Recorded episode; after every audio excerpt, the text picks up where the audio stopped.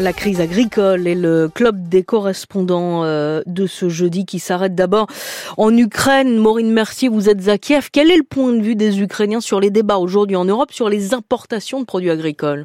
Le sujet numéro un ici, l'urgence, c'est la guerre, évidemment, bien plus que la politique agricole, mais elle est au cœur des discussions politiques parce que l'Ukraine n'est pas en position de se fâcher avec les pays européens. C'est le dossier qui nuit aux relations. La grogne atteint euh, jusqu'aux agriculteurs français. On affirme que les produits ukrainiens représentent une concurrence déloyale. Euh, pour rappel, trois mois après le début de la guerre, l'Union européenne suspend les droits de douane sur les importations ukrainiennes dans les 27 pays de l'Union. Exemption a été prolongée jusqu'en juin de cette année. Ici en Ukraine, évidemment, on comprend euh, les craintes, mais on les relativise. Ici, nous nous battons pour notre survie. Ce sont les mots d'un agriculteur du sud de l'Ukraine. Les autorités, elles, euh, tentent de rappeler que ces exportations sont tout simplement vitales pour financer l'effort de guerre. Et c'est notamment le discours tenu par Kiev en Pologne. Oui, le dossier euh, agricole nuit particulièrement euh, aux relations entre les deux pays. Mais en décembre, euh, l'ambassadeur ukrainien a félicité le nouveau ministre de l'Agriculture polonais pour sa nomination. Il a tenu à lui exprimer combien les exportations ukrainiennes permettent significativement de contribuer au budget de l'État et que dans ce contexte de guerre, encore une fois, l'Ukraine n'a tout simplement pas le choix.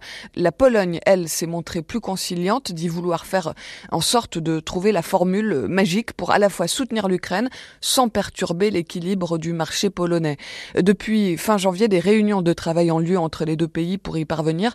L'atmosphère semble se réchauffer petit à petit. Maureen, pour comprendre les craintes euh, des agriculteurs européens, l'agriculture ukrainienne, qu'est-ce que ça représentait avant la guerre et qu'est-ce que ça représente aujourd'hui? L'Ukraine possède parmi les terres les plus fertiles de la planète. C'est euh, l'un des plus grands exportateurs de produits agricoles au monde. L'Ukraine, c'est avant la guerre le premier exportateur au monde d'huile de tournesol, troisième pour l'orge, quatrième pour le maïs, cinquième pour le blé. Bref, c'est un monstre. Euh, mais les agriculteurs euh, ukrainiens le rappellent, la majeure partie, notamment du blé ukrainien, est destinée non pas aux pays européens, mais à l'Asie et à l'Afrique. Avant la guerre, ces continents importaient 80 92% du blé ukrainien. C'est l'invasion russe et les difficultés à exporter par les ports de la mer Noire bombardés qui est venu tout perturber. Maureen Mercier euh, en Ukraine. Parmi les motifs de colère des agriculteurs, on le disait, la concurrence des légumes étrangers. La tomate marocaine est souvent citée en exemple euh, de cette concurrence. Eddie Kralfi, vous êtes à Casablanca. Euh, que disent les agriculteurs marocains de tout ça et notamment de la destruction de leur cargaison de fruits et légumes? Les agriculteurs marocains ont bien vu les blocages et parfois la destruction de leurs marchandises sur les routes françaises.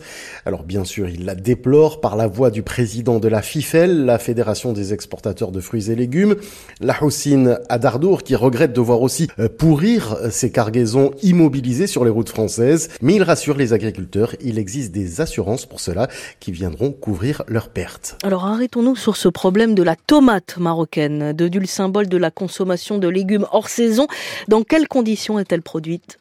C'est en été que la tomate pousse en Europe, mais au Maroc, elle pousse toute l'année et part souvent à l'export.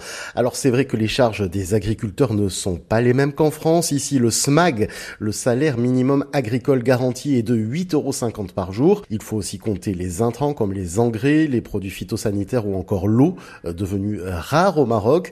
Mais la tomate marocaine reste très compétitive. Le Maroc est le troisième exportateur mondial. L'an dernier, les exportations ont atteint un record avec 716 000 tonnes, dont la moitié est destinée au marché français. Mais le pays cherche à diversifier ses clients. Il a d'ailleurs doublé le nombre de pays importateurs de tomates marocaines en l'espace de 5 ans. Et qui sont euh, ces nouveaux clients pour la tomate marocaine?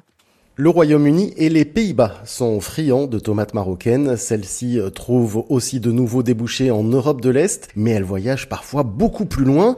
Ainsi, la Chine a conclu cet été un accord agricole avec le Maroc. La Russie et la Corée du Sud signent également des accords de libre-échange avec le Royaume chérifien. Et on se rappelle qu'en 2016, lorsque la justice européenne a remis en question l'accord agricole Maroc-UE, la Russie, elle, s'est frotté les mains. Elle a doublé ses importations de fruits et légumes en provenance du Maroc c'est dit quel est l'impact de ces exportations pour les consommateurs marocains? Ici, la tomate se vend autour de 50 centimes le kilo sur les marchés, mais il ne s'agit pas de la même tomate que celle qui est envoyée vers l'Europe, puisque l'UE exige des calibrages précis, la même taille, la même couleur pour toutes les tomates. Le consommateur marocain, lui, absorbe ce qu'il reste. Enfin, quand ce reste n'est pas lui aussi exporté vers l'Afrique notamment, euh, début janvier par exemple, la tomate est montée à 1,50€ du kilo au Maroc. En cause, les exportations vers la Mauritanie. Mauritanie qui vient de doubler ses frais de douane, ce qui a instantanément fait revenir la tomate à un prix abordable pour le consommateur marocain. C'est Ralfi au Maroc. C'était le club des correspondants. Merci à vous deux.